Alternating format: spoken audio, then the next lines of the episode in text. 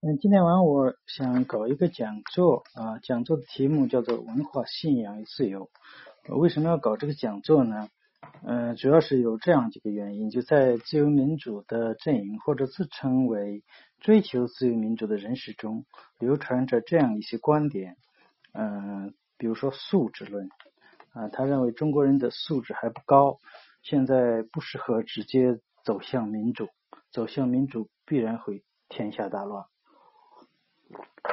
还有一种观点叫做国情论。国情论说，中国跟西方有不同的国情，中国必须走一条独特的民主道路。嗯，我们走的道路跟西方应该是不一样的。第三种观点叫文化决定论。文化决定论有两种啊，这个来源，一种是文化相对论，一种是呃这个。文化 一种哦，或者文化决定论有呃，也可以说成两两两种，一种叫文化相对论，呃，一种叫文化决定论。那么文化相对论是说文化没有优劣，东方有东方的文化，西方有西方的文化，不存在这个优劣的问题。但是它最后还是要落实到文化决定论上，就是说西方文化决定了西方走一条自由民主的道路。中国文化决定中国不适合走这样一条道路，中国有自己一条独特的道路。嗯，还有一种，嗯，文化决定论的另一种表述呢，就是前面是相反的，是文化是有优劣的，中国文化落后于西方文化。但正因为落后，那么我们才没走上呃自由民主道路。那么最根本的是要先改造文化，呃，只有把文化改造的先进了。然后，自由的道路才能啊，自由民主的道路才能走通。嗯，另一种观点叫信仰先行论，他认为西方之所以走向自由民主，是因为西方人有信仰，懂得妥协，懂得宽容。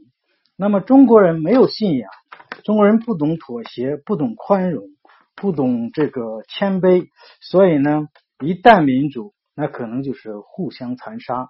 这是一种观点。所以，首先要改造人的信仰，也就是说，嗯，比较典型的一种说法叫“先基督教化，再民主化”。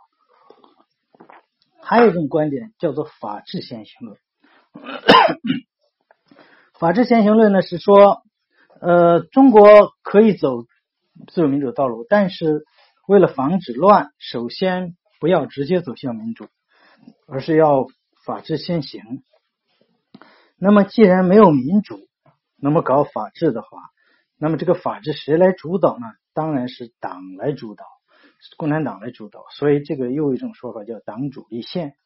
嗯，说而且这种一般的来说，他是期望共产党能改良，而且他们认为共产党可以改良，或者说他们主观上，呃，把这种呃愿望当成一种判断来认为共产党是可以改良的。呃，最典型的就是对习近平抱有幻想。嗯，那么这些人呃有一个共同点，就是他们都称自己是呃研究了中国和西方的文化，对中西文化进行了比较。他们都会啊讲一些西方的啊这个宗教文化呀历史，然后呢呃具有一定的啊理路，如果是。他们自己认为，所以呢，呃，这个呢，呃，都好像是有一定的啊技术含量，嗯，但是他们的落脚点都在于，呃，这这样一个结论上：中国不适合照搬西方，特别是美国的民主制度，呃，中国不能急于民主，呃，急于民主必然大乱，呃，中国必然要呃要应该走一条以党主立宪。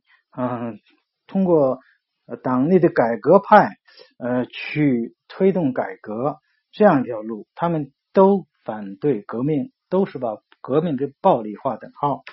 那么我今天呢，就结合一个具体的例子来谈一下这些人的所谓的理念，嗯，都是这个呃如何啊。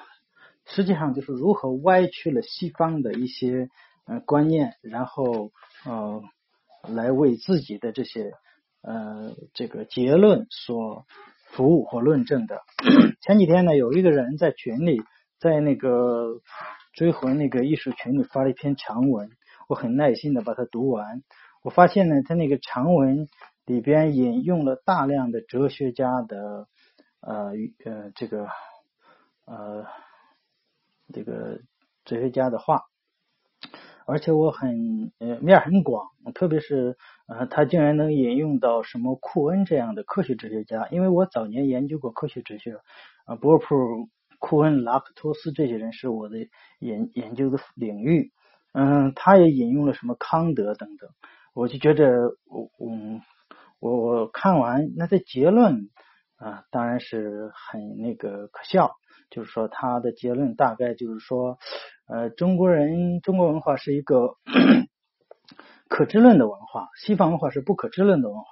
所以不可知论呢，是知道人的局限性，人的这个人是是是是认识是有的，只有上帝才是万能的。而中国人觉得自己是万能的，人定胜天，所以呢，中国人不懂得呃妥协，不懂得宽容。所以中国如果是走向民主，必然会出现相互残杀啊。然后呢，呃，他讲到这个，呃，因为因为中国人没有信仰，所以呢，才导致了这一切。有信仰的人才会懂得这些宽容，或者他最后落脚点是，呃，中国要走一个党主立宪的道路，啊，对习近平抱有幻想。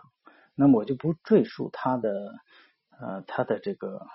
啊，另外还说到中国的古代文化中，儒家是有宪政的理念的，民主的理念，比如说儒家的中枢啊等这样一些观念。但是呃，中国缺乏这种呃民主的制度化的文化啊，这一点我是同意的。单单这一点，中国没有制度化，我同意。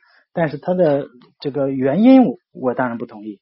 啊，他说的原因不同，就是他是中国没有这，所以无法落实这些民主的理念，最后被统治者利用。那么现在我们怎么办呢？就把中国文化改造成一种宗教一神教的文化，通过这个宗教改革，然后来呃把人性改造好，先改造人性，人性改造好了，我们再才能走向自由民主。嗯，这一下子人性这个东西是很复杂的，凡是改造人性的。不管是马克思主义，是像这个呃最典型的就是波尔布特的在柬埔寨做的实验，还是希特勒的那种种族化思想，其实是非常可怕的。嗯，然后呢才能走向民主，嗯，大概都有这么一些呃这个这个结论。那么好了，我首先讲一下他的不可知论的这个，因为当天晚上我看到他这，我我我看到他这个。写的这个东西以后看完以后，我就加了他私信，我跟他聊一聊，因为他引用了大量的哲学家，呃，我相信他可能读书面挺广，我要探探他的底儿，因为他得出的结论很荒唐。我说你的前面的引用和后边的结论是逻辑不恰的，我我我一聊我才知道，他说我是小学三年级水平，但他不是谦虚，他是一种非常自豪，说我跟你们不一样，我不是教条主义。我小学三年级，我 所以我读书呢，我我父亲告诉我不要精读，他从二零零几年才开始读这东西。那么他有泛读，我说这些人的著作你都读过吗？他说我我没读过，我我可能没有，嗯，我我是不是教条主义者？嗯，大概就这个意思。他他不精读，呃，所以呢，有关不可知论，我跟他纠正，我说不可知论这个是一个哲学认识论的概念。他说：“那你那不对，你那胡胡扯，你更不懂。你那个认识论是休谟那个认识论是胡说八道。我这个认识论是是是是什么？啊，我大概呢就是通过不可知论这个概念，我大概讲一下它的知识糟点，或者说知识上的这个缺陷。为什么他会得出啊？西方文化是个不可知论的文化，东方文化是个可知论的文化。所以我从这个角度呢，呃，从不可知论这个事开始来讲一下什么叫不可知论。”呃，我们知道西方的呃哲学，呃，它是有这样一些区分的，有本体论，本体论大概是讲呃 最根本的一些东西，这个宇宙到底是怎么回事儿啊？这个最根本的呃世界，世界最根本是一个什么什么东西啊？是一个精神的还是一个物质的等等？呃，有认识论，认识论就对认识的啊不同的观点，还有方法论。那么大概人类一开始，呃，比如说古希腊，基本上是冲着本体论去的，但是后来发现本体论大家搞是搞不清楚的，后来就大家解决认识问题，你先认识去，解决了认识问题，才能啊认识这个本体嘛，对吧？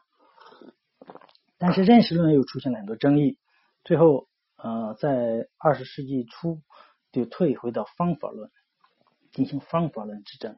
那么在这个认识论中。就有两种啊路线，一种是理性主义，以欧洲大陆哲学，呃，笛卡尔、呃，莱布尼茨，包括斯宾诺莎为代表的理性主义者；还有一种就是英国的培根、啊，洛克、啊，这个这条线，包括呃休谟，他们是经验主义。那么这两派呢，有呃完全不同的呃这个。针锋相对的理念。那么，理性主义者认为人的理性是万能的，就人是可以认识宇宙的，人是完全可以认识宇宙的。像莱布尼茨讲，呃，这个我们的宇宙应该是上帝创造的最好的一个宇宙，所以在这里边安排的都很完美。呃，人是可以呃通过自己的理性来认识这个世界的。呃呃。这个最典型的一种说法叫拉拉普拉斯之妖，就是说这个拉普拉斯之妖的意思大概就是说，呃，我们可以把这个宇宙现有的状态视为一些过去的果以及未来的因。如果一个智能智者能知道某一刻所有自然运动的力和所有自然构成的物体的位置，假如他也能够对这些数据进行分析。那宇宙里最大的物体到最小的离子的运动，都包含在一个简单的公式中。对于这个智者来说，呃，没有事物是模糊的，而未来只会像过去般出现在他的面前。这是拉普拉斯的一句话。那么这个被称作拉普拉斯之妖，也就是说，呃，这也是决定论，也叫决定论。那么上升到在认识这个方面，莱姆尼斯呢？认为人是能够认识这个呃世界上的每一每一个呃点的，所以说这是理性主义。呃，理性主义最重要的是他去证明上帝的存在，因为世界是完美的啊。这本身不管是阿奎那还是莱布尼茨，都用这种呃这个果去推因，那么就得出必然有一个上帝。要不然就不可能存在这样一个完美的世界，所以呢，他们会论证上帝的存在，这是属于理性主义。经验主义则相反，经验主义认为我们的知识来源都是经验，我们的好多思想其实是心理现象。最典型的休谟，他认为这个不存在一个啊原因和结果的这样一个必然性。比如说，我们说太阳上的晒在石头上会让石头。变热，我们就说，呃，石头变热是个结果，而太阳照射是个原因。休谟说不对，呃，这个是你的一种心理的一种经验，你总是发现啊，石头热和太阳照射是伴随出现的，所以你在心理上就有一种呃，把它联想在一起，认为前一个是因后是果。他说不一定。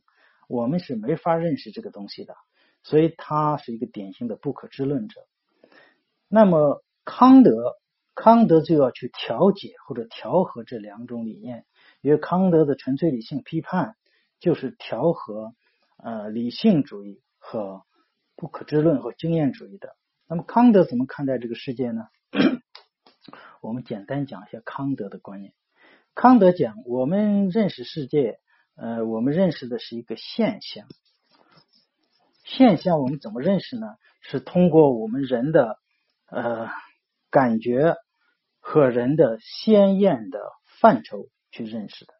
也就是说，我们人在认识世界，在人的主观认识或人的这个呃认识之前，这些现象都是杂乱无章的，不管是色呀、味儿啊等等这些现象都是杂乱无章的，没有秩序的。那么是谁给了这现象秩序呢？是我们这个感性直观，直直观中有一个时空。那么在康德这个地方，时空跟牛顿的时空不一样。牛顿的时空它是一种外在的一种客观的一种啊三维一种物理空间，而康德认为时空不是客观的，时空是我们内在的直觉秩序，或者说嗯，他认为这叫。啊，直觉、感性直觉，我们的感性直觉就是这种时空。那么这些现象被我们这个感性的直觉通过一种图示，就时空的图示，去把它啊秩序化。那么我们的感觉经验就有了时空的这种秩序。比如他讲到典型的数学，其实就是时间的秩序。那么这个代数啊，所以呢，但是。仅仅有感觉，呃，感性直观还是不够的。那么人需要理性的认识，人的理性就是依靠一种范畴。其实范畴是先天的，它叫先验的。人的所谓先验是啊，跟前面的经验是不一样的，它是在经验之前。这种先验的范畴呢，啊，通过理性啊，通过这个呃理性通过这个先验的范畴，就把这些杂乱无章的感觉秩序化。然后啊，构成了一个呃，这个一，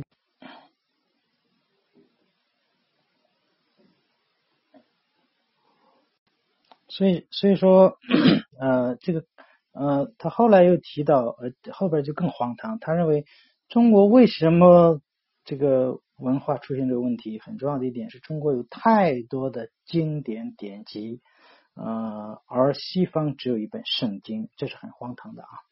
呃，然后说他要把易经啊当做中国的啊圣经，把中国改造成一神教，然后啊这个他本人既是一个基督徒自称，又是一个儒儒家文化的崇拜者啊等等等等，他当然这个我就不赘述了，有些很 low 的东西我就不赘述了。我今天单单从他所谓的可知论和不可知论去啊去看一下，他如何错误的理解了可知不可知，或者说歪曲了可知不可知，而把一个认识论的一个概念无限扩大，然后为他所用的。我们知道西方哲学，嗯，它是有本体论、认识论、方法论。那么在认识论上，嗯，有两派，一派是理性主义。以欧洲大陆的哲学家，嗯，笛卡尔，嗯，斯宾诺莎、莱布尼茨作为代表。那么一派是以英国的经验主义者为代表，呃，他们，嗯，比如说是培根，啊，洛克，啊，这个休谟。理性主义者认为人是，呃，可以这个，认识不不仅能够认识自然界，而且能够啊。这个认识上帝，嗯，莱布尼茨通过呃推理，那么得出了上帝的存在。因为莱布尼茨认为，我们所处的世界一定是上帝所选择的最完美的世界。嗯，莱布尼茨的这个这个完美的表述呢，我们可以通过一个叫做拉普拉斯之妖的这样一种一种所谓的智者来表述。呃，拉普拉斯有句话说，我们可以把宇宙现在的状态。是为其过去的果以及未来的因。如果一个智者能知道某一刻所有自然运动的力和所有自然构成的物体的位置，假如他也能够对这些数据进行分析，那宇宙里最大的物体到最小的离子的运动都包含在一条简单的公式中。对于这智者来说，没有事物会是模糊的、含糊的，而未来只有像过去般出现在他的面前。这个智者就是所谓的拉普拉斯之妖。那么莱布尼茨通过这样一种拉普拉斯之妖，他认为我们就可以知道这个世界上的一切啊，所以是我们是可以认识世界的，而且我们能够认识上帝。然后他通过这种完美性去推出了上帝的存在。那么在他之前，经验哲学家，比如说托马斯阿奎那，也用这种方法推导出了上帝的存在。而经验主义者恰恰相反，而经验主义者，特别是休谟的不可知论，就是反对这种经验哲学家的思想，反对对上帝存在的这种论证，或者说他们是反抗这种基督教文化的。所以呢，他们提出，其实我们人是不可能认识到宇宙的必然性的，也就是说，我们说的因果其实不是一种啊必然性。不是一种呃这个必然的东西，不是一种客观的东西，而是人的一种经验。呃，人的认识是一种经验的积累或者经验的一种啊 联系。嗯，最典型的就比如说我们说太阳照射在一个石头上，使石头变热，我们通常会说啊石头变热是结果，太阳照射是原因，是这是有因果关系的。但在休谟看来不是，休谟说，嗯，因为我们看了太多的石头变热和太阳照射啊，它们伴随的出现，所以我在我们的心理上就把它两个放在一起，认为它两个是因果关系。他说其实不是，我们根本不知道是不是因果关系，我们没有这个能力。嗯，当然，呃，这个休谟的。哲学观点，你仅仅看这一点，如果你受了太多马克思主义的影响，你就认为它是荒谬的。但是休谟是一个很伟大的哲学家，他的论证是非常严密的。也就是说，你想从 康德就说，你想从论证上去驳倒休谟是很困难的。而休谟这种理念也是很好的解构了理性主义，或者解构了西方中那种所谓的啊这个这个。基督教的教条，嗯，所以这是他的不可知论。休谟的不可知论是指的我们不可能认识自然界，我们也不可能认识上帝的存在。那么有一个人康德，他就要协调这两派的观点。康德认为呢，我们是可以认识现象界的。所以现象界就是在康德看来，呃，我们人无法认识物自体，物自体就是本体。但是我们可以认识物质体所体现表现出来的现象。那么现象是通过什么认识的呢？一个是通过我们的感性直觉，一个是通过我们的鲜艳范畴进行这个啊理性的这个这个思辨。那么我们如何呃认识这个这个我们的感觉是怎么形成的呢？在康德看来，这些现象在人认识之前是杂乱无章的。嗯。通过人的直觉秩序，也就是时空，呃，把它进行呃秩序化。那么我们知道，时空概念，牛顿力学的时空概念是一个客观的概念。牛顿力学认为，呃，我们的宇宙就是一个时空三维空间。呃，这个康德不这么认为。康德认为，其实时空是我们内心的秩序，不是一个客观外在的东西。那么。呃，或者说它是一种直觉形式，或者说呢，啊，或者说一种图示，也就是说，我们是用这种图示去呃去来将这个感觉秩序化的。那么这是感觉经验，嗯，但是我们我们的认识不仅仅体现在这感性直觉上，我们还有理性的认识。理性是通过什么呢？通过一些鲜艳的范畴。嗯，康德总结了呃十二个范畴，就是在亚里士多德范畴的基础上进行了重新归纳整理。嗯，当然后来黑格尔又给他做了一个发扬光大，那就更复杂一点。它的范畴大概有这么几个：一个量的范畴有三个，单一性、复多性、全体性；质的范畴有实在性、否定性、限定性；关系的范畴有依存性和自存性；因果性与隶属性、共联性。样式的范畴有可能性和不可能性，存在与不存在，必然与偶然。通过这些范畴，就把这个现象界进行了理性的认识。就我们是可以认识现象界的，这就是对休谟的不可知论的一种驳斥或者否定。但是同时，他又认为我们人是不能认识物自体的，也就我们是不能认识上帝的。就是你不可能去证明上帝的存在，它有一系列的二律背反。这些二律背反就是否定人是可以认识本体的或者物自体的，比如上帝、宇宙和人的自由。人是无法认识这个东西的。所以呢，有人也把康德说成是不可知论。那么，如果要把康德说成不可知论，这我大概就是这个那位先生所理解的那种不可知论。康德的不可知论是告诉人们，人是不可能认识上帝的，人是无法证明上帝的存在的。也就是说，他是从理性上否定了基督教的上帝的存在。也就是说，我们从理性上是无法认识上帝的。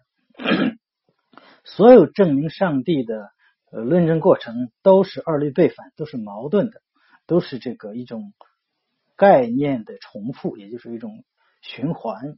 所以呢，他的不可知论是告诉我们，还是认识论范畴的人是无法认识上帝的。注意这一点啊！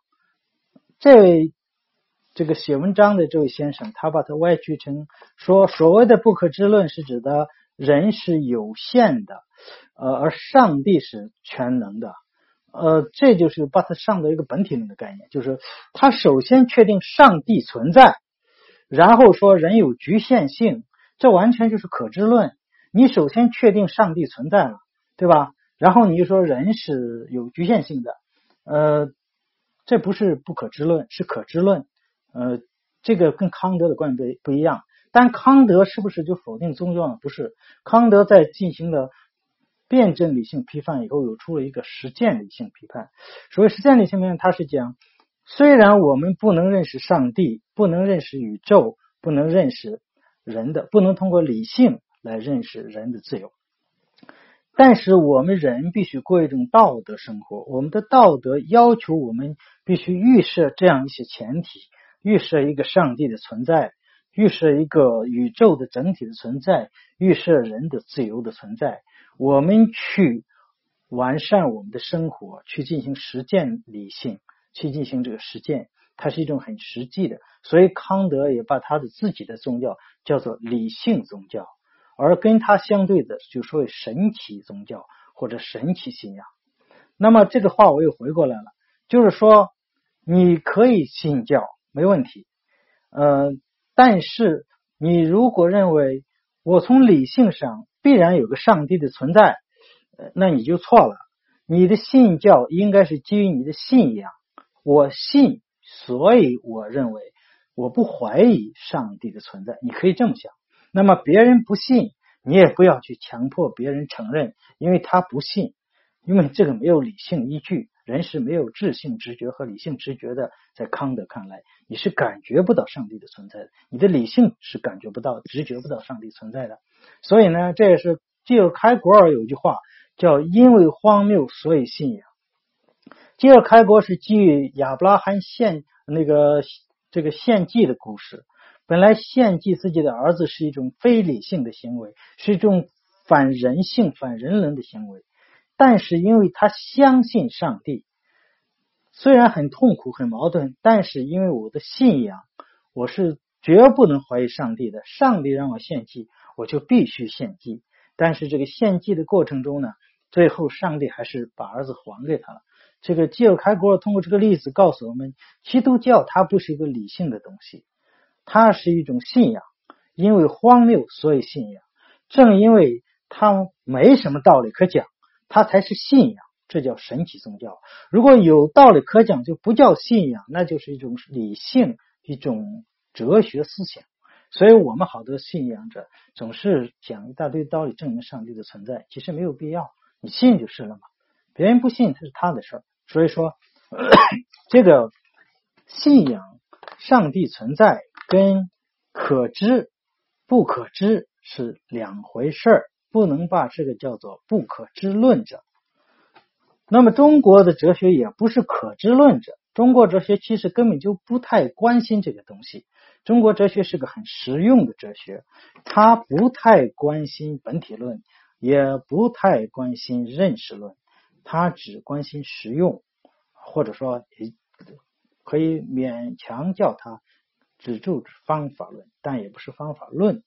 嗯，这个后边我会对中西文化、中国文化跟希腊文化的比较的时候，我会详细的讲中国文化跟希腊文化比起来有一些什么样的。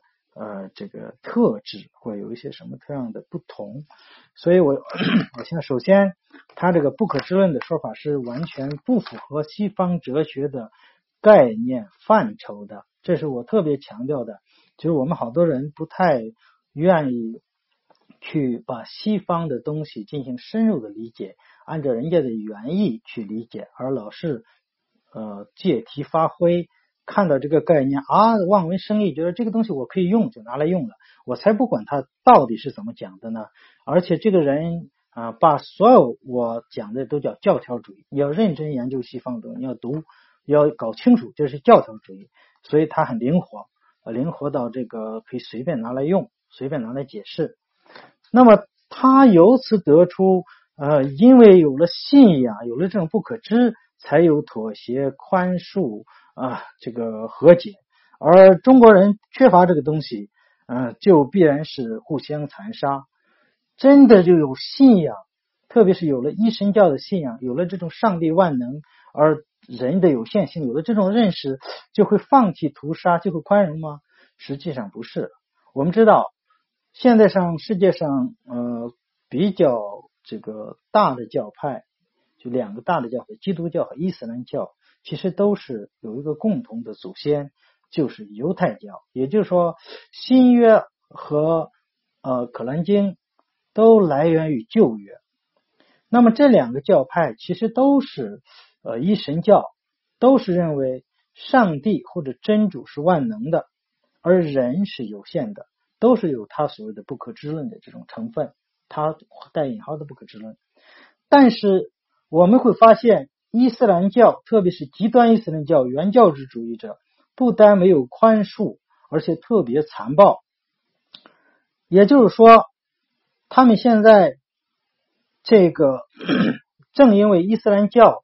它渗透到人的生活的方方面面，它要控制人的方方面面，所以它一点都没有宽恕仁慈。呃，像这个伊斯兰国，呃，我举几个例子，呃，他可以任意的屠杀，比如说小孩几个小男孩前一段时间因为看世界杯啊被抓起来枪毙了，为什么呢？因为足球是西方的，这种就这种啊，当然。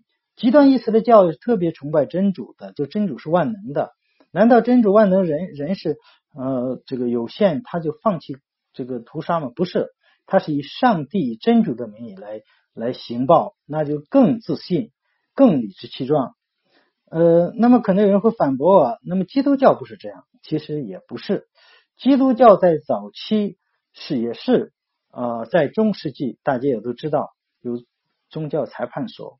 啊，这个有这个呃，这个对这个科学家布鲁诺啊进行了烧死布鲁诺啊，对伽利略进行这个法庭审理。那么哥白尼在发明他的理论以后，活着就没敢公布，死了才公布的。所以呢，这基督教早期是不宽容的。那么基督教为什么到了当代走向宽容？这有三个因素促使基督教退出了世俗生活领域，所以基督教才走向了宽容。注意这个话，宗教只有退出世俗生活领域，不对世俗生活领域指手画脚，它才成为一种宽容的宗教。有三大因素促成基督教宽容化。第一个是科学的发展，大家知道中世纪的时候，那个。经验哲学垄断着思想界，基督教是垄断着科学文化的，所以他一点都不宽容。他如果你的科学发现跟圣经或者他理解的圣经有矛盾，那么你就是异端，你就要受到审判，甚至剥夺你的生命。啊，这个已经这个特别西班牙的宗教裁判所啊，烧死过很多人，杀过很多人，呃。这个呢，呃，这个在尝试了，这是，但是后来随着科学的发展，那么科学越来越先进，科学的力量是阻挡不了的，所以基督教被呃科学打得落花流水，节节败退，最后不得不啊退出了科学领域，他不再对科学指手画脚了，所以这是一个很重要的原因，就是科学的发展科学它有本身的力量，科学的发展导致基督教逐渐退出了这个科学领域。第二个因素就是啊，文艺复兴和启蒙运动的发展，使得思想界的世俗化。啊，这个最典型的是政治哲学，因为政治哲学是直接是针对宗教经验哲学的。那么最典型的或者最早的反对经验哲学的哲学家，一个是马基雅维里，他的《君主论》啊，他的这个著作是完全世俗化了，是为君王的这种啊世俗政治辩护的。第二个，呃，对这个基督教冲击的是霍布斯，霍布斯的思想呢？就是啊，完全把这个人类的这个这个前史变成一种啊，这个野兽之间的丛林法则，没有什么上帝的秩序。然后由于这种呃人的这种互相残杀，导致的谁都没有安全感，谁都对自己有横死的这种危险的恐惧，才让大家坐下来谈判，交出一部分权利。呃，交出这个啊司法或者防卫的权利，交给一个叫利维坦一个怪兽，就是国家。然后后来有洛克的这个思想等等等等啊，政整个现代政治哲学的过程是一个世俗化的过程。这个世俗化的过程实际上就是，当然不光政治哲学了，包括呃这个其他的哲学也是这样，就是思想就启蒙运动发现了人的价值。发现了人的这个呃人性的这个价值，然后逐渐的让基督教退出了另一部分世俗生活。第三个，呃，有一种谬论说基督教的这个宽容是因为宗教改革，这也不对，这也是谬论。为什么呢？不管是天主教，还是路德的新教，还是加尔文的新教，都不宽容。那么大家可以读一下茨威格那个异端的权利，其实是讲加尔文教派的那种宗教迫害的，他一点不宽容，他们是互相残杀、互相战争。所以历史上的宗教战争，比如十字军东征，比如说天主教呃和这个新教的战争，而像西方在民族国家出现之前，大部分的战争都带有宗教色彩，或者说。不同宗教信仰地区的一种战争，特别典型的是法国的胡格诺战争，打了三十多年，最后就是因为国教天主教迫害新教中的胡格诺派，最后胡格诺派不得不反抗，打了三十年，最后在这个打得精疲力尽，最后法王亨利宣布了南特敕令，也就是说宣布了宗教宽容的原则，也就是说。宽容这个概念本身就是个宗教概念，是宗教战争的结果，是宗教教派之间的互相谅解和妥协。那么也就是说，基督教的现代化或者说改造是由着我认为三个大的因素：一个是科学的发展，但科学的发展和文化的发展或只是伴随的。当然，它更更那个呃基础一些。和一个是科学的发展，让基督教退出了。科学领域，第二是启蒙运动和文艺复兴，文艺复兴和启蒙运动在文化领域里的这样一个世俗化，使得基督教不得不认可人的价值，不得不认可这个这些自由民主的这样一些理念。第三就是宗教之间又不宽容导致的战争，使得他们逐渐认识到。他们必须啊放下屠刀，互相宽容。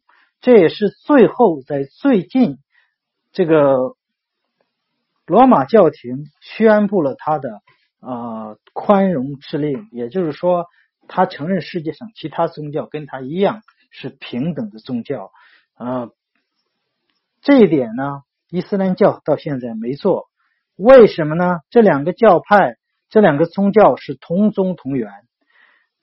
在不同的环境下，那么伊斯兰教现在其实它，我认为它其实是停留在中世纪的文化状态，所以它一点都不宽容，它是利用上帝真主的名义去屠杀、去复仇、去去这个呃这个作恶，而基督教是经过了文明的洗礼，文文明文化的洗礼，才一步步的走向宽容。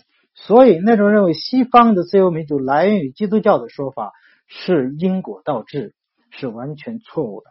所以这种认识是本身就有问题。所以并不是因为宗教信徒对上帝万能和人呃这个有限性的认识，就会使得他们懂得宽容和解，不是的，而是文明的。呃，这个发展，这个西方文明的发展，让信徒认识到他跟其他人是一样的人，在人这一点上是平等的，所以才存在着宽容。这是我们大家对宗教史进行一个回顾的时候，我们发现，你不要把因果倒置，呃，那种认为中国先基督教化后民主化的想法是非常荒唐的，也是不可能的，因为改造人的信仰比。啊，走向自由民主的后面我会论述为什么自由民主这个理念比宗教信仰这个理念或者人性更呃更普世、更这个能达成共识呢？后面我会讲到。现在我就讲到这个呃这个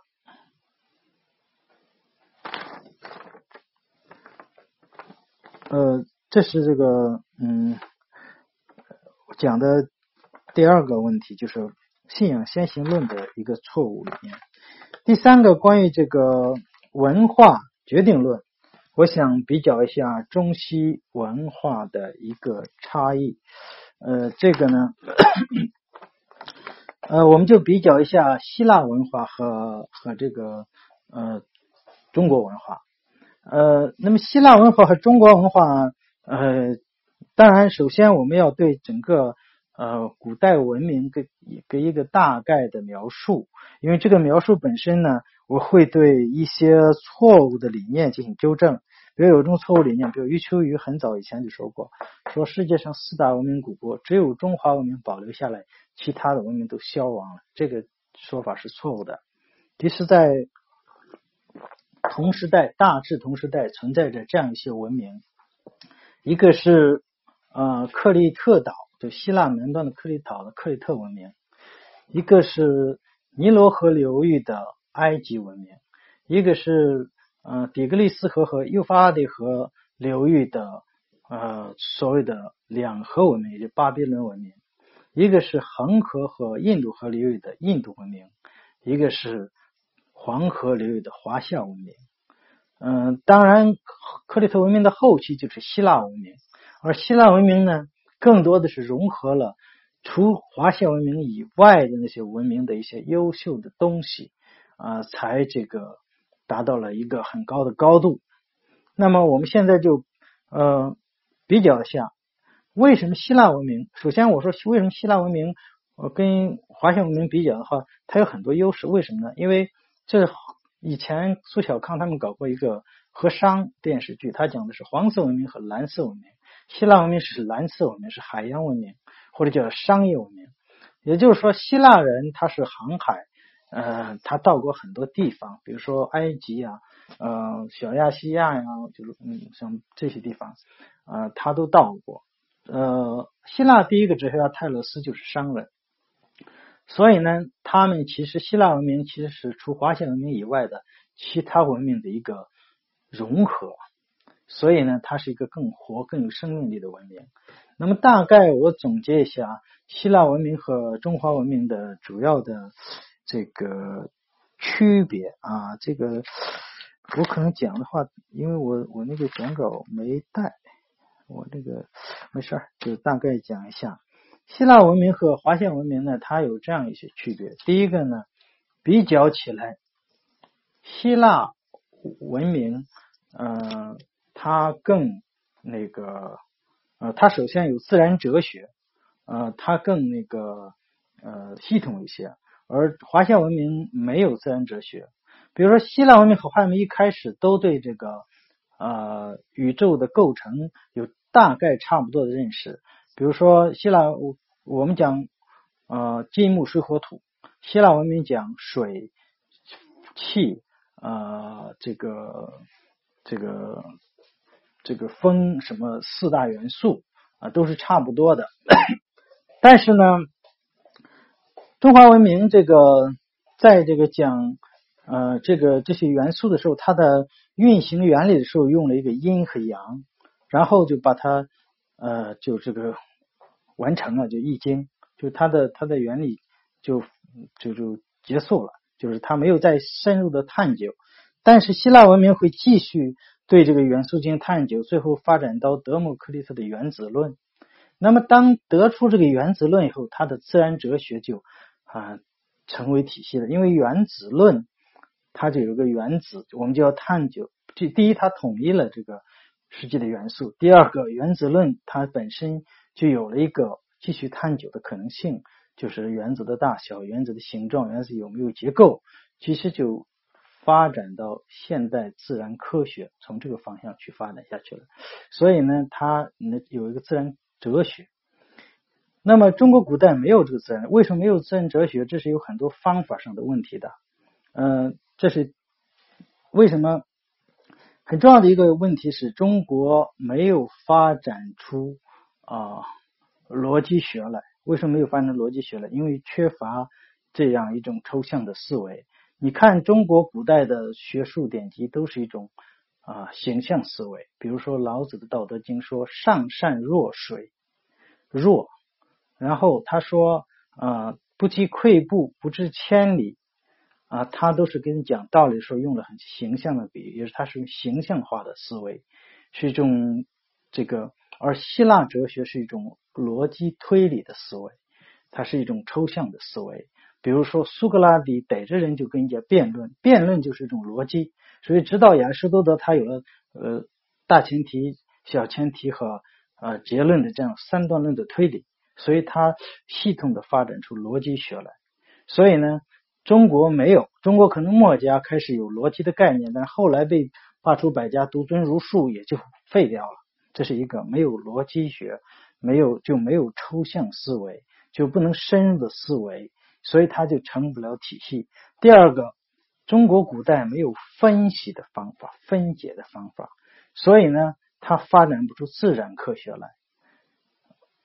这是一个很重要的。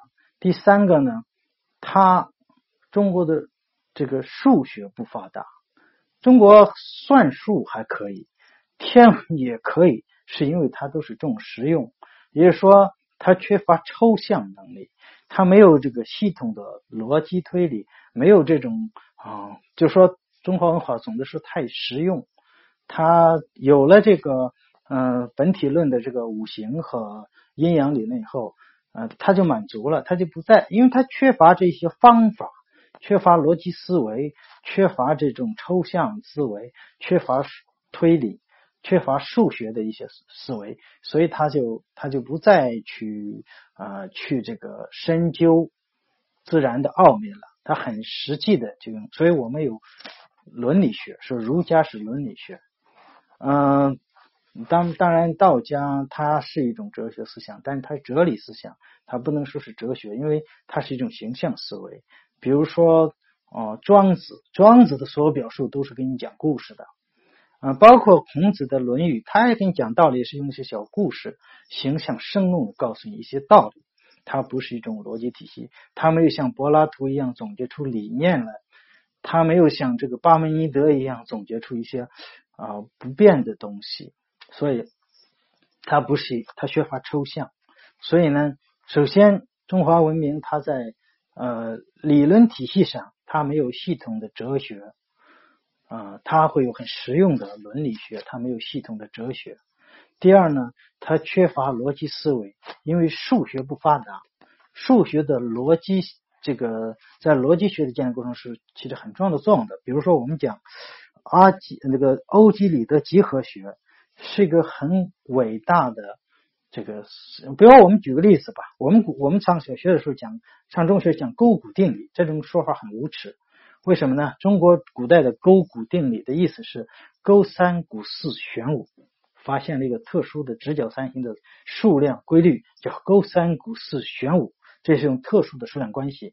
但是毕达哥拉斯定理它本身是 a 方加 b 方等于 c 方，就更一般一个抽象的关系。另外，毕达哥斯定理它不仅仅是发现，它是证明了这个定理。所以我们把毕达哥斯定理叫勾股定理，其实是很无耻的，你根本就不一回事儿。你只是发现了一个特殊数量关系，人家是把这个定证。实际上，毕达哥拉斯他的思想，我们说四大元素。呃，是这个构成，就是毕达哥拉斯是一种，他说世界是由数组成的，它是一种数的哲学思想，所以这是不一样的，所以这这差别很大。所以希腊我就讲最典型的，呃，就是说你没有逻辑学，你没有抽象思维，你没有这些东西，你的思想就停留在直观的水平上，直观是不可靠的。我举个例子，比如说。呃，当然，这些所有的好多人都爱听辩证法，他会跟你说，啊，你你任何事情都有呃两面，这叫胡扯。我给你就可以构造出一面的东西来，什么意思呢？有个叫摩比乌斯带的东西，就是你用一个纸条，长方形的纸条，你如果 把这个两头对起来粘起来，它是个圆环，对吧？但是你这个角掉一下对起来。你们可以做实验，它是变成一种环，就两个面连通了。你从这个面可以走到另一个面，也最终是一个面，只有一个面，没有第二个面，因为所有的面都是连通的，只有一个面。所以那种所谓辩证法，任何事情都有两面，我一下子就给你否定数学没有。摩比乌斯带就一个面。那么 我说这个问题并不是要否定辩证法，我是只是举一个例子，你不要教条的去拿。因为确实存在反例，摩比乌斯带就一个面儿，但是这个面儿呢，你在中间画一条线，它是连通的。然后你就想象一下，你把它剪开是一个什么样子，你就尽情的想象，想象你一个小时，你把它记下来，然后你亲自用剪刀把它剪开，你看看跟你想象的是不是一样，然后。剪开就给你继续做一次，是不是还一样？实验将证明你的直觉是错的。第二种直觉错的，我就讲一下。我也是说，想说明希腊数学的伟大。我们知道欧几里得是希腊的数学家。我们知道我们在中学的学的是欧几里得几何学。欧几里得的数学体系是非常严密的，严密到什么程度呢？比如说，它有五大公设，就设置的设或者预设的设。五大公设应该是不需要证明的啊。比如说，两条两点连一条直线，这是直观。但是这个东西不就有非常你的逻辑推理肯定是要从直观开始嘛。但是它的它只有五个公设，第五公设是这样表述的：过平面外直线，过平面上直线外一点。能且仅能做一条平行线，你是不是觉得很直观呢？但是欧几里得作为一个伟大的数学家，他认为不直观，但是他又证明不了它，他只好呢把它作为最后一个公式放在那，尽量不用，到了最后万不得已不得不用才用这个公式来进行证明。那么后人就想啊，那既然它不是一个公理，我们就应该。当一个定理来证明，但是证明了好几百年没证出来，有人就开始想，我们数学上有一种反证法，就是既然你认为它是对的，你证不出来，你就可以反证，就假设它是错的，推出矛盾，也就间接证明了它是对的。那怎么假设是错的呢？那可以有两种方法，一种叫我在直线外平面上直线外一点。能做出两条不重合的平行线来，这显然是错的嘛？直觉对吧？那两条不重合又相交，怎么能是平行线呢？对吧？但是往后推推推推不出矛盾来，推了一系列的推论，就是推不出矛盾来，最后形成了一个跟欧几里得几何学。平行的几何学叫罗巴切夫斯基几何学，后来证明罗巴切夫斯基几何学是微观离子世界的几何学，是量子力学的模型。那么有人就说了，那你干脆就说做不出来不就完了吗？那更容易什么？所以就说过平面上直线外一点，做不出一条平行线来，这不更荒唐吗？但是也是推推推推不出矛盾来，又推出一个平行的几何学体系。这个几何学叫黎曼几何学。黎曼几何学是广义相对论大尺度空间的模型。所以逻辑的力量如此伟大。如果我们停留在直观，我们怎怎么可能走向科学呢？对吧？正因为希腊哲学它不满足于直观，它才走向了科学。这是。希腊哲学的另外一个优势，第四，另外一个优势，希腊哲学为什么 啊？希腊文化，我说错了，希 希腊文化为什么能够建立民主制呢？因为希腊城邦很多，它有各种各样不同的制度。亚里士多德总结了一百多个啊，接近两百个不同的政体，比如说，呃，雅典的民主制。斯巴达的军事共和制，有一度雅典有建筑制，有着 挖土制等等。那么这些制度的优劣是可以比较的。所以希腊有制度文化。那么中国作为一个呃，就中华文化、华夏文化，作为一个这个非常封闭的一个文明，在当时虽然说。有所谓的分封制，叫封建制的周朝，但是那个也是个很简单的一个，就是一个丛林法则的一个一个，就是我我我打下天下来，我的王子，我的功臣，一人分一个地方去去管理，没有都是没有什么呃不同的花样。呃，到以后这个秦始皇统一中国以后的中央集权。就完全是赢者通吃的这样的一个体制，它没有可比较的制度，所以它不会产生一个制度文化，所以说也不存在什么民主呀这样一些体制。当然，我们后面会这个，我我我会就是希腊雅典这个民主制跟我们当当代的现代民主制是不太一样的，所以呢，这个我们在讲民主理念的时候，我曾经讲过这个。总之，希腊文化是一个很。比起中华文化来，是一个要优秀的多的文化，所以这样就否定文化相对主义。因为有的人说，但你最后说的不还是西方的标准吗？比如说有逻辑体系，有抽象的这个哲学体系，有这个数学，有自然哲学、自然科学。因为我早年啊做过一中外比较比较文化研究，当时梁漱溟跟啊汤一介他们搞了个中文化书院，我是第一届学员。我们我我做的论文题目就是响应李约瑟先生对中国哲学史上呃哲学史上提出的一个问题：自然科学为什么没有在东方产生？当时我用的方法就是用科学波普和拉克托斯的这个方法论纲领方法论来进行这个这个分析。当然，那个东西纯学术性的，现在想来也没多大意义。呃，实际上很简单，就是你没有这样一个思维，你没有形成这样的思维，你成没有这个结果。所以说，有的人说你是站在西方的角度，那好，一个文明没有产生出这样一些东西来啊，我们站在现代角度，我们只能后验的说，它没有希腊文明那么先进，那么这个，当然你要。硬强调文化相对论，你说你标准有问题，我们就是要保持先进文化那种状态。我就是模模糊糊，我就是实用，我就是等等也可以。你那么理解，那就是有点不讲理，对吧？嗯，因为一个文明，呃，要开花结果，还是只是供大家把玩欣赏，这是不一样的。所以我认为，世界当时的文明，呃，中国为什么呃没有？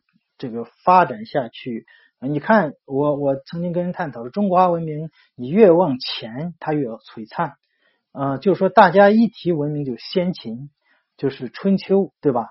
那个时候更璀璨。越往后越垃圾，为什么？因为它不是一种发展的文化，它是一种啊保留下来的。怎么保留下来？由于亚呃那个喜马拉雅山脉的这个阻挡，使得西方。比如说亚历山大的铁梯没有踏过喜马拉雅山路，他只到了印度啊，包括古代经商什么交往都受了阻碍，所以在呃这个中华文明被完整的、独立的保留了下来，而同后来所有的玛雅文明其实就被消亡掉了，也是一个没有交流的文明被消亡掉了，因为可能它的体体量小一点，它有自然自然的问题，所以说实际上西方文明是除华夏文明以外的，当然我们就不考虑玛雅文明，这些文明经过融合、经过碰撞、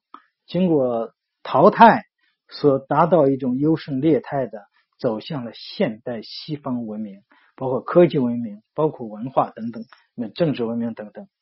所以我从来不认为文化是要保护的，文化从来都是要竞争的。你的文化如果真是优秀的，你是不会被淘汰的。你在竞争中，你的优良的因素会保留下来。比如说，儒家有些人文的东西，在日本、在韩国、在东南亚，在它的商业文化中被保留了下来。所以你发现日本的经商和美国、欧洲是不一样的，他们不是太强调合同，他们不是太强调这个、这个、这个这些东西。他法不是太愿意打官司，他们更强调柔性的这种啊东西，这是继承儒家文化的一些优秀的东西。所以说，你有优秀的成分是可以记下来，你不要狂妄的试图啊把一个呃这个别的文化阻挡在外边，或者我去占领我或我去消灭别人，不是这样的。所以说，优秀的文化本身是不需要这个啊这个保护的。也不需要弘扬，所以我认为弘扬传统文化派那些人，我觉得也是呃比较可笑的，没有必要去去去。如果说中国的儒家文化真的很优秀，呃，两千年应该开花结果，两千年都没开花结果，你现在让它开花结果，可能啊会很难。所以说，这个文化相对主义是有问题的，文化是有优劣的，但是这不等于说。我们既然落后了，我们既然这个文化不先进，我们就先改造文化，改造人性，这也是不对的。为什么不对呢？后面我要讲到，政治文化其实是世俗文化，是人与人交往的一个基本的关系和事实。这也是我讲到罗尔斯的这个关于重叠共识的理念，理性重叠共识。因为罗尔斯讲到，在一个秩序良好的社会中，是有不同的宗教信仰，有不同的呃哲学思想，有不同的道德修养和道德追求的。呃，那些试图想统一他们，呃，其实都是这个是一种幻想，呃。即使在秩序良好的社会，不用说现实社会了，即使在罗尔斯理想的设计的理秩序良好社会中，也不存在宗教观念的统一，嗯，这个哲学思想的统一和政治理念的统一，也不存在这个问题。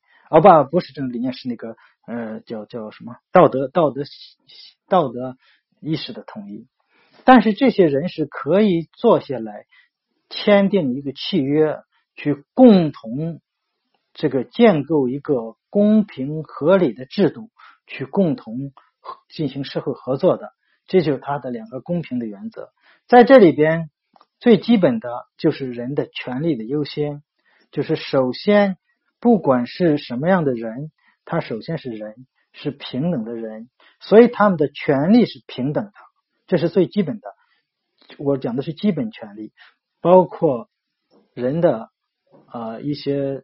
言论的自由，人的呃这个政治参与的自由等等，这是最基本的。然后在这个基础上，我们再去讨论这个制度，尽量去兼顾啊平等，在自由得到保障的前提下，尽量兼顾平等。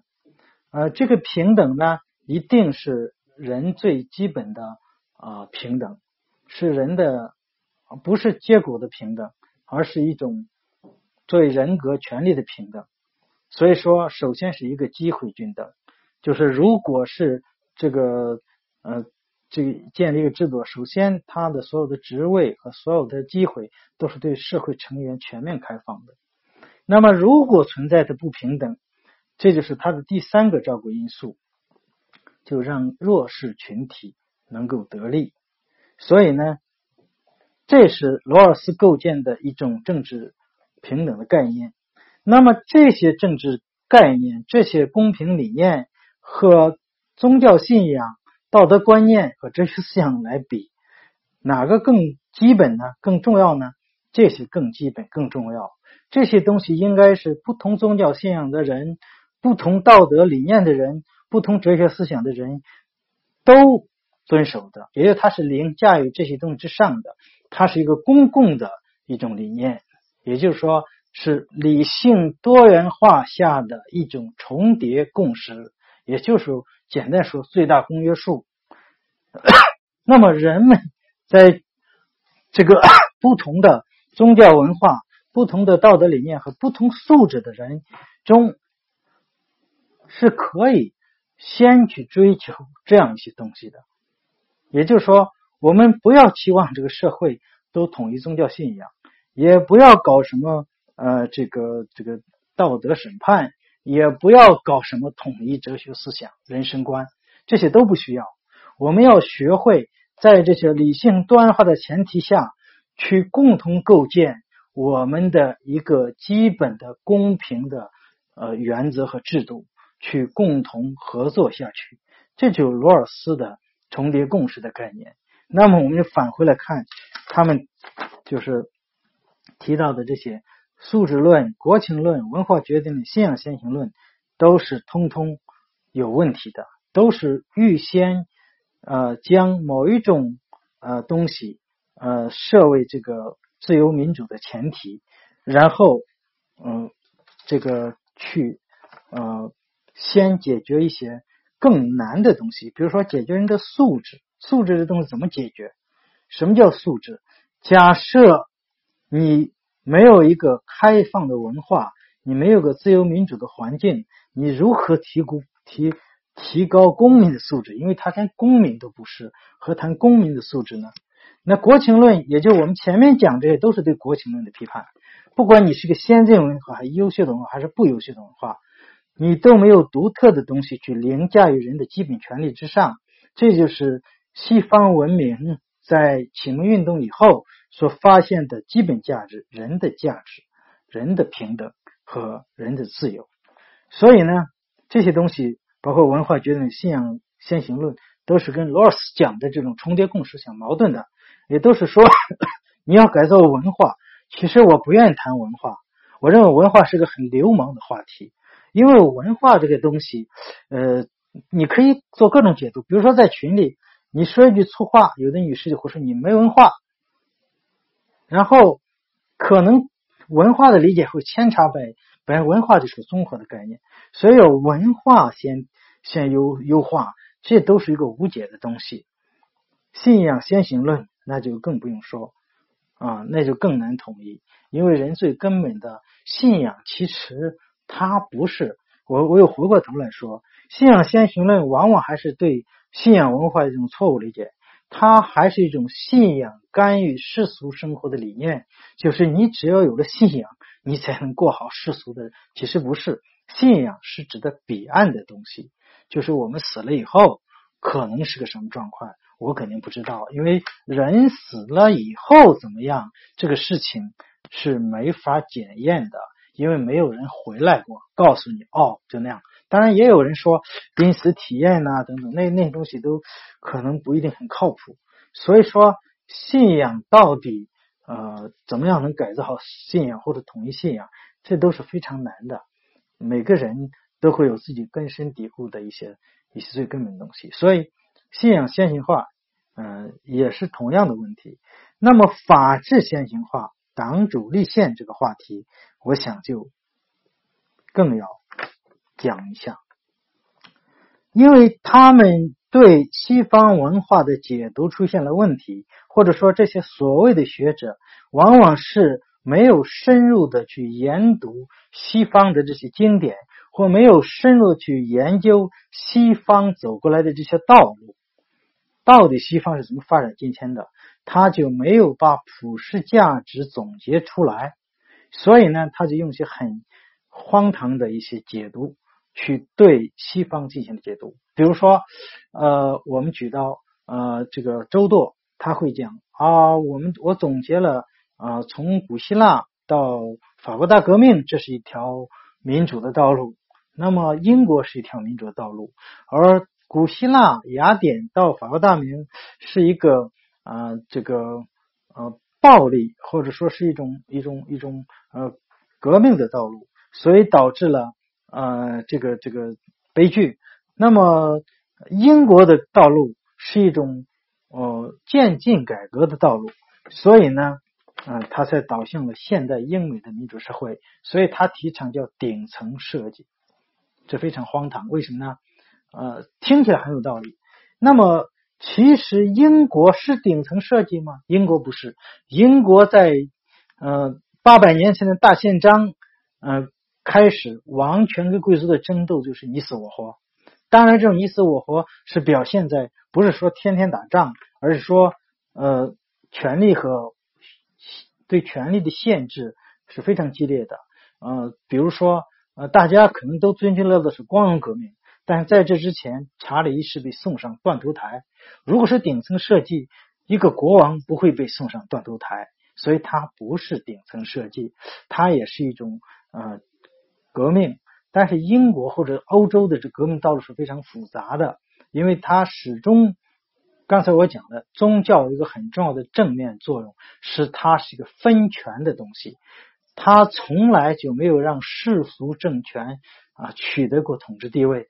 世俗政权也没有彻底让这个啊，当然一度啊，基督教会占呃控制社会，但是一直是皇权跟教权之之间互相争，而皇权和贵族之间有互相争，呃，而且西 西方的贵族虽然是分被分封的这种啊歧视，但是它是一种还是一种合约性质的，它是有条件的一种效忠。所以说，他们之间一直在争斗，所以这种争斗起到了分权的作用，使得他 从来就没有，包括英国，即使最独裁的皇帝，也没有彻底控制这个国家。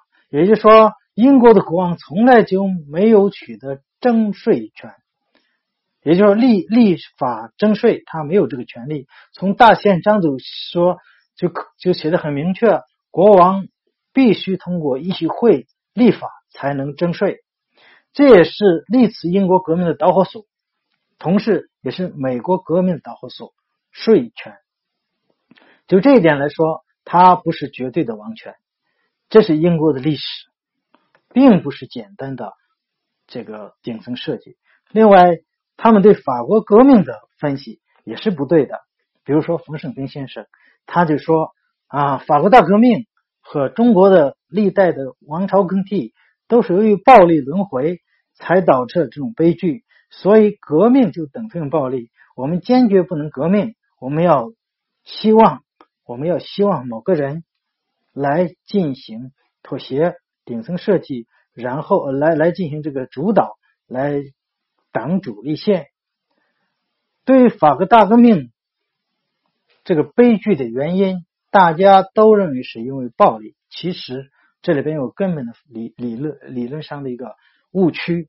我在以赛亚柏林的政治哲学中有一个分析，就是说，按照以赛亚柏林的分析，自由主义的理念有两种，一种就是我们说的他说的消极自由，也就是从啊洛克啊康德莫尔这个线上的自由主义，还有一条就是以。卢梭为代表的这样一个路线，包括费希特等。那么，卢梭这个线路呢，他其实强调的是平等，强调的是一个集体的权利，就是他把个人自由，呃，这个自由的主体，慢慢的转化成人民意志。那么，人民意志，呃，就变成了一种抽象的东西，那么就变成了一种。如果再分解，顶多分解到阶层阶阶级上去，这就是法国大革命，就是一个阶级斗争的这样一个理念，一种阶级平等的理念。所以法国大革命他喊的口号是自由、平等、博爱，但其实他更强调的就是一种阶层的自由，也就是说平等。所以呢，它会存在着他蔑视个人自由，他蔑视 基本的人的权利，所以他不可能建立一种像英美那样的。这个人权利优先的宪政体制，所以他在法理上我们要去分析，他不是因为他是革命，也不是因为他是暴力，是因为他追求的东西本身就有问题。这是我的一个分析。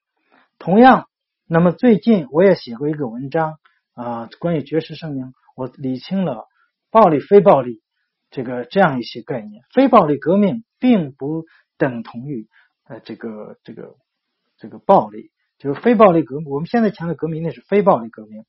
嗯，那么是这样。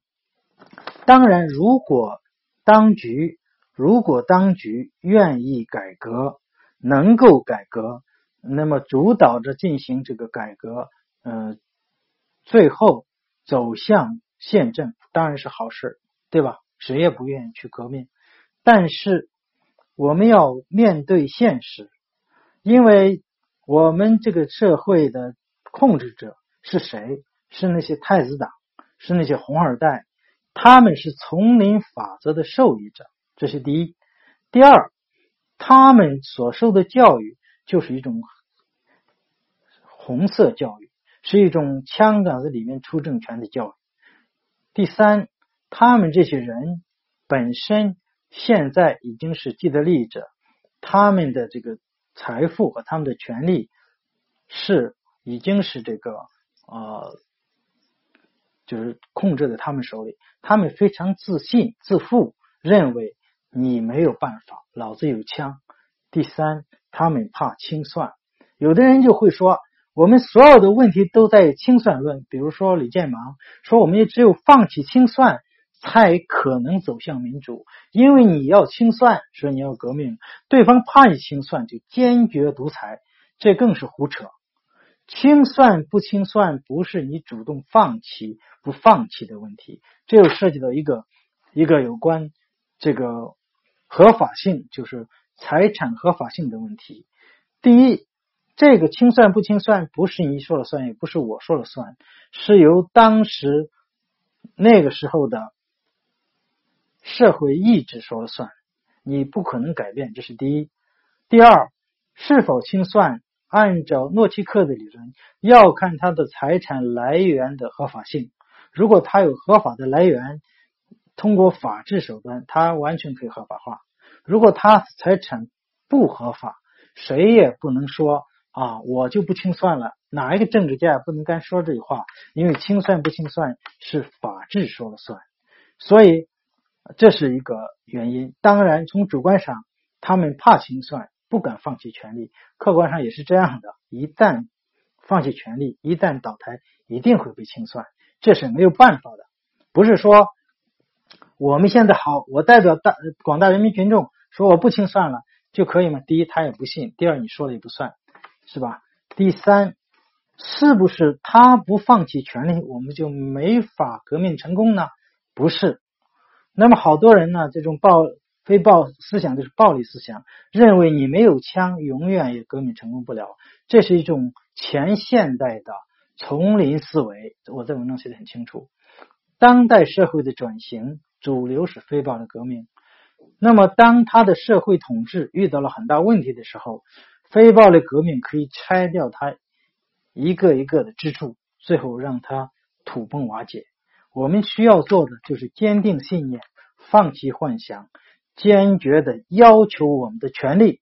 至于最后是以什么方式解决问题，我们要听天由命。我们只能看历史给予我们什么样的机遇，我们要抓住机遇就可以了。我今天讲这个内容可能太啊啰嗦，太这个太这个多讲的啊，没有可能没有对一个问题讲那么清楚，因为我要。呃，回应的问，呃，这个这个观点太多，但是有一点我要告诉大家，我们这个所谓的自由民主阵营中有很多南国先生，他们打着啊西方这个学术，就研究了西方学术学者的旗号，贩卖了一些很很垃圾的东西。他们把这些东西歪曲，有的是刻意歪曲，有的是文化水平所限，本身认知就差。比如说，一个小学三年级的人，又在这个四五十岁以后才开始学习这些东西，又不想精读，谁只要谁只要是指出他概念的错误，就说是教条主义。满口的还是那什么啊唯物辩证法那套那套思路，还是马克思主义那点底子，当然也不是真正的马克思主义，他也嗯，所以呢，如果你无法识别他的哲学水平，你不要读哲学不多，你可以可以看一看他放在群里的诗，他自己说我还是个诗人，写了很多诗放在群里，你们看一下，因为这个群里是艺术群，很多人是。有这个欣赏能力，你们看一看他的诗什么水平，也就知道他的哲学是什么水平，他的宗教什么水平，也知道他那些荒唐的理念来源是什么。最后我说一句，有关习近平是不是可能走向改革？有人说你他是不是要看？呃，就相当于说我发现了有一坨屎。我说那是坨屎，离得远一点。你说你只闻到臭，你也没去吃一口，你怎么能坨屎呢？你把它吃完再说。我告诉你，我不会去吃，我不会吃屎。好，今天就讲这，谢谢大家。